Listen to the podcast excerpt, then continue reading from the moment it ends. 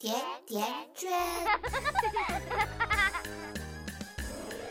非凡人物，非常人生，听有趣有爱的名人励志故事，给家庭教育不一样的启示。大家好，我是圈圈，这里是甜甜圈 Family，欢迎收听讲给爸妈听的名人励志故事第二季，有请东北圈圈。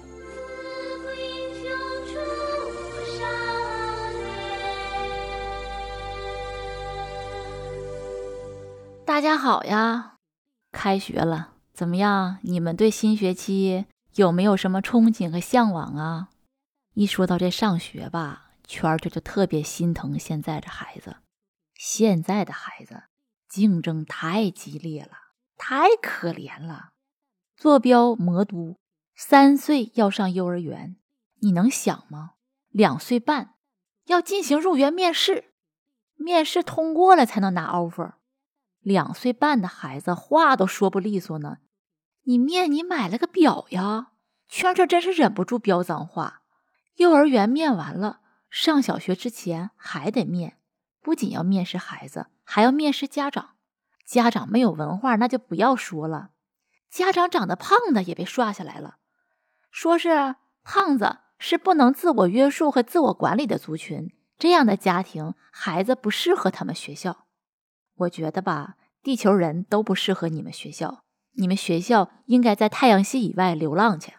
哎，说到这个择校呀，不只是现在中国父母的痛点，你往前数四十年，其他国家也是一样的。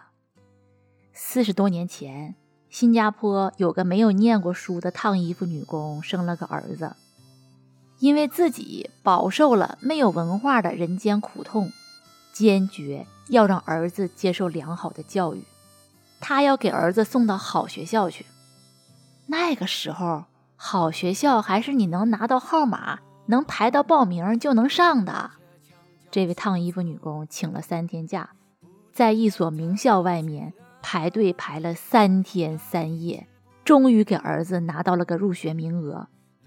那时候也没有黄牛，全靠自己人肉排。中途怕人夹塞儿，肚子饿呀、口渴呀、上厕所都得忍着，和前后的牌友打点好了，互相轮流着解决个内急。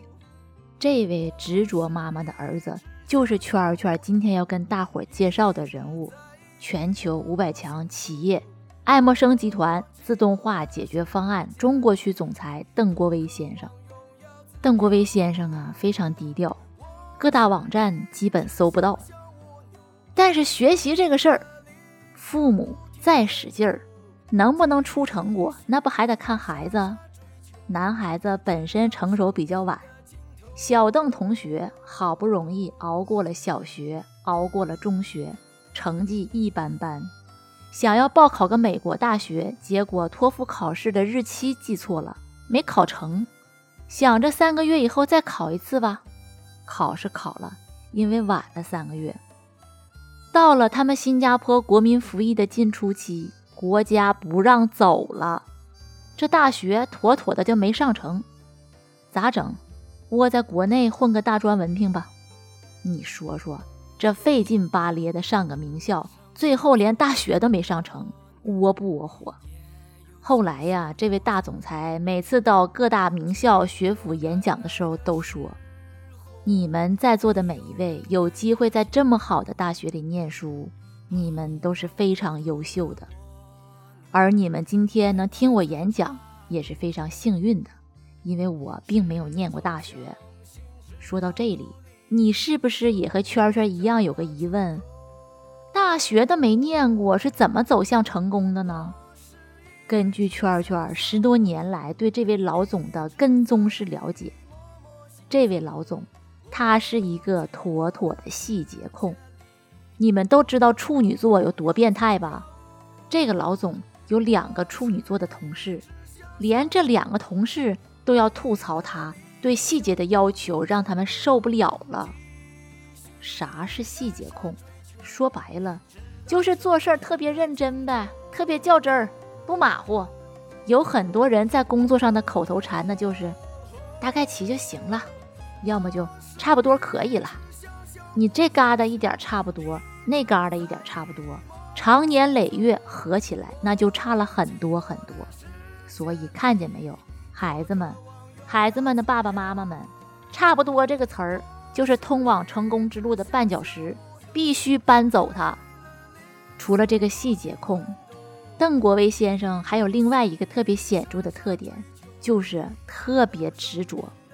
刚刚加入爱默生的时候，那也是个职场小白呀，从最基础的小业务员开始做，但是这一做就是二十五年。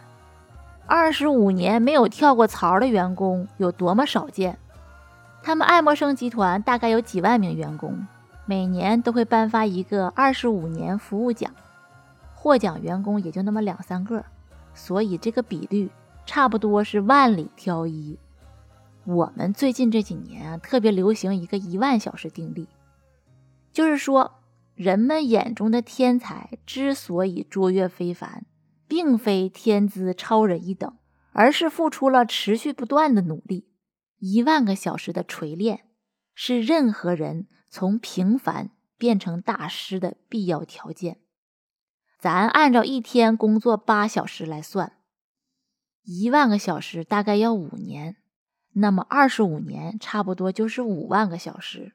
所以，这种成功看似偶然，其实那是必然的。现在有多少人喜欢跟风？看着互联网发展好，一窝蜂考程序员；看着创业大潮崛起，又一窝蜂去创业。电商好做，就挤着头皮去做电商。区块链火，马上就转向区块链。你是反应快吗？你是时代的弄潮儿吗？绝对不是。你这么个折腾，最终你就是人生的卢瑟。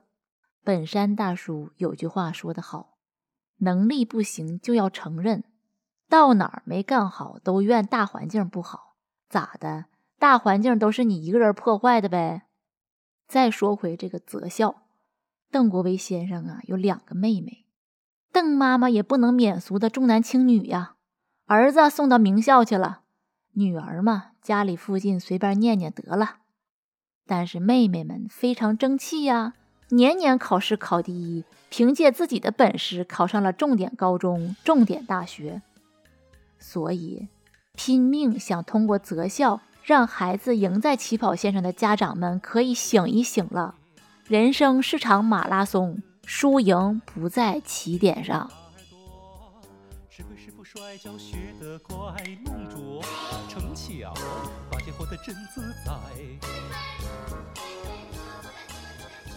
关注微信公众号“甜甜圈伐木累”，做有趣的爹妈，养会玩的娃。甜甜圈。